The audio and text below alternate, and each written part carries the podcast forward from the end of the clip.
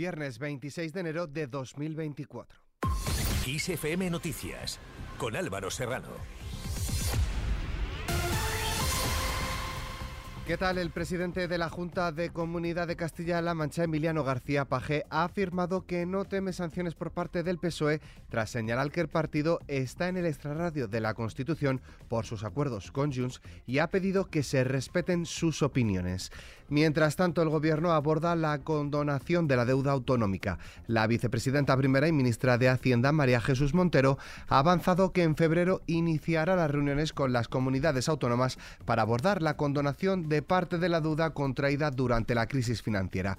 Montero ha defendido que el gran debate territorial pendiente, que no es otro que la mejora de la financiación de las administraciones territoriales, para lo que ha pedido un acuerdo de país.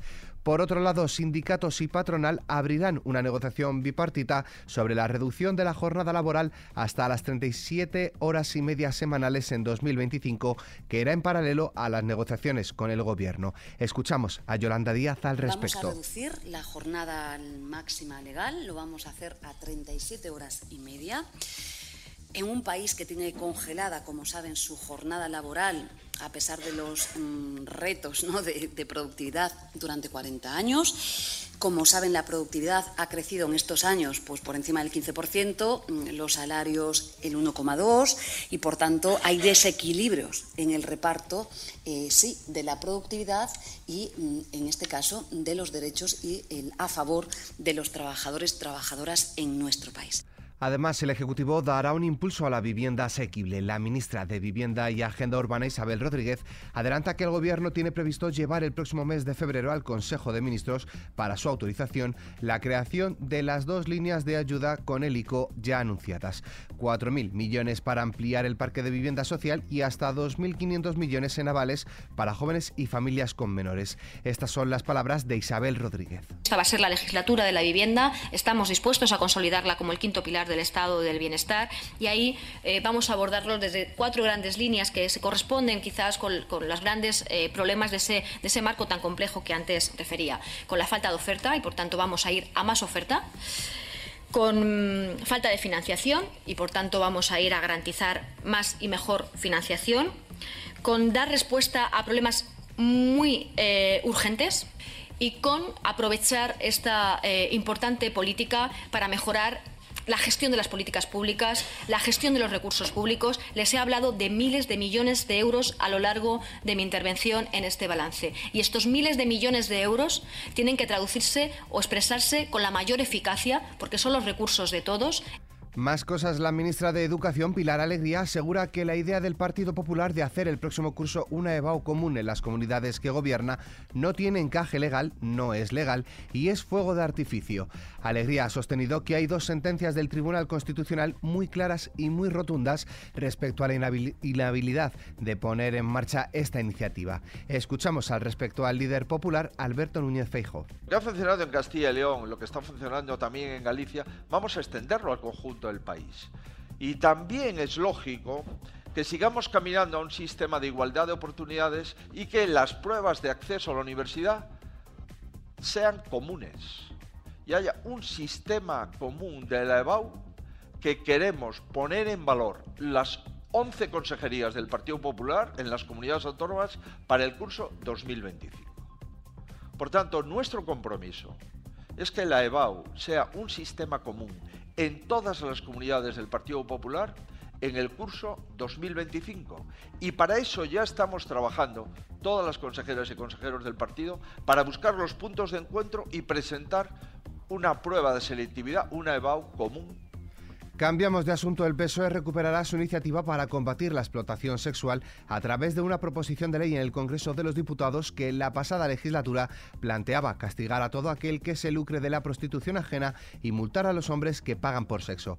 La ministra de Igualdad, Ana Redondo, ha avanzado en la Comisión de Igualdad del Congreso de los Diputados que el PSOE registrará próximamente una proposición de ley en la Cámara Baja para incluir en el Código Penal la tercería locativa que consiste en castigar a quien se lucre en destinar un inmueble a cualquier otro espacio para que otra persona ejerza la prostitución aun con su consentimiento. Por otro lado, el Partido Popular ha pedido explicaciones urgentes al ministro del Interior, Fernando Grande Marlasca, por la ruptura de las negociaciones con la Agencia Europea de la Guardia de Fronteras y Costas, que según el partido principal de la oposición ha suspendido temporalmente su actividad en España y ha amenazado con irse del país.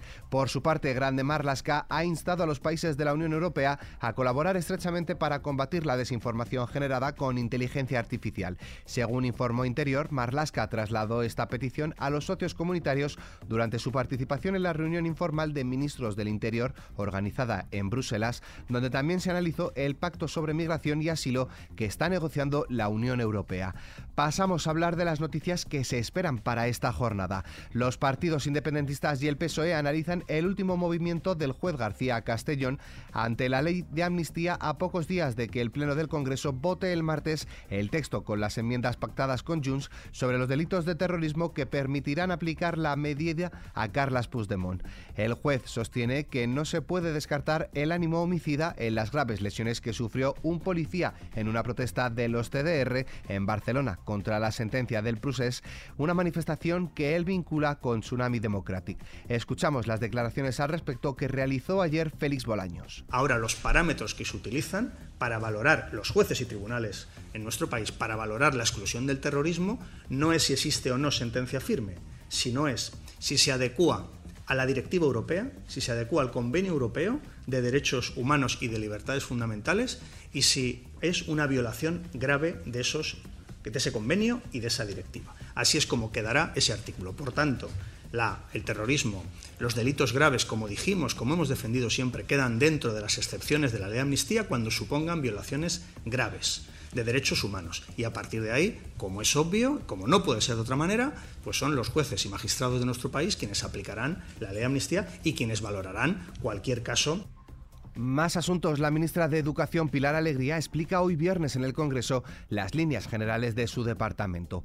Su comparecencia se produce tras conocerse los planes del Gobierno para reforzar las matemáticas y la comprensión lectora y la limitación del uso del móvil en los centros educativos. Mientras tanto, la exdirectora del CNI, Paz Esteban, declara hoy viernes como imputada por videoconferencia ante el juez de Barcelona que investiga el espionaje al móvil del presidente de la Generalitat, Per Aragones, con el software Pegasus. La declaración de Esteban se produce pocas horas después de saberse que la intervención se pidió porque se consideraba que Aragones coordinaba los CDR. Más cosas, el Instituto Nacional de Estadística publica hoy viernes la encuesta de población activa del cuarto trimestre de 2023. En el tercer trimestre se crearon 209.100 empleos hasta marcar un récord de ocupación con 21,26 millones de trabajadores. En clave internacional, la Asamblea Parlamentaria del Consejo de Europa ha adoptado este jueves una resolución para recordar a sus 46 Estados miembros su obligación de velar por el pluralismo de los medios y porque los periodistas puedan trabajar en seguridad. En Francia, el presidente Emmanuel Macron ha dado por buena la ley de inmigración después de que el Consejo Constitucional francés anulase este jueves una parte significativa de esta polémica norma, aparcando las medidas más duras que había incluido la derecha durante la negociación parlamentaria. Y por otro lado, el gobierno ucraniano ha admitido este jueves la posibilidad de que el avión ruso derribado el miércoles en la zona fronteriza con Ucrania transportara a 65 prisioneros ucranianos para un intercambio, cosa que hasta el momento había negado, asegurando que era un avión que transportaba armas. Terminamos echando un vistazo al tiempo. Durante la jornada las temperaturas continuarán siendo altas en la mayor parte del país teniendo en cuenta la época en la que nos encontramos, aunque se esperan bajadas en las mitades norte y oriental.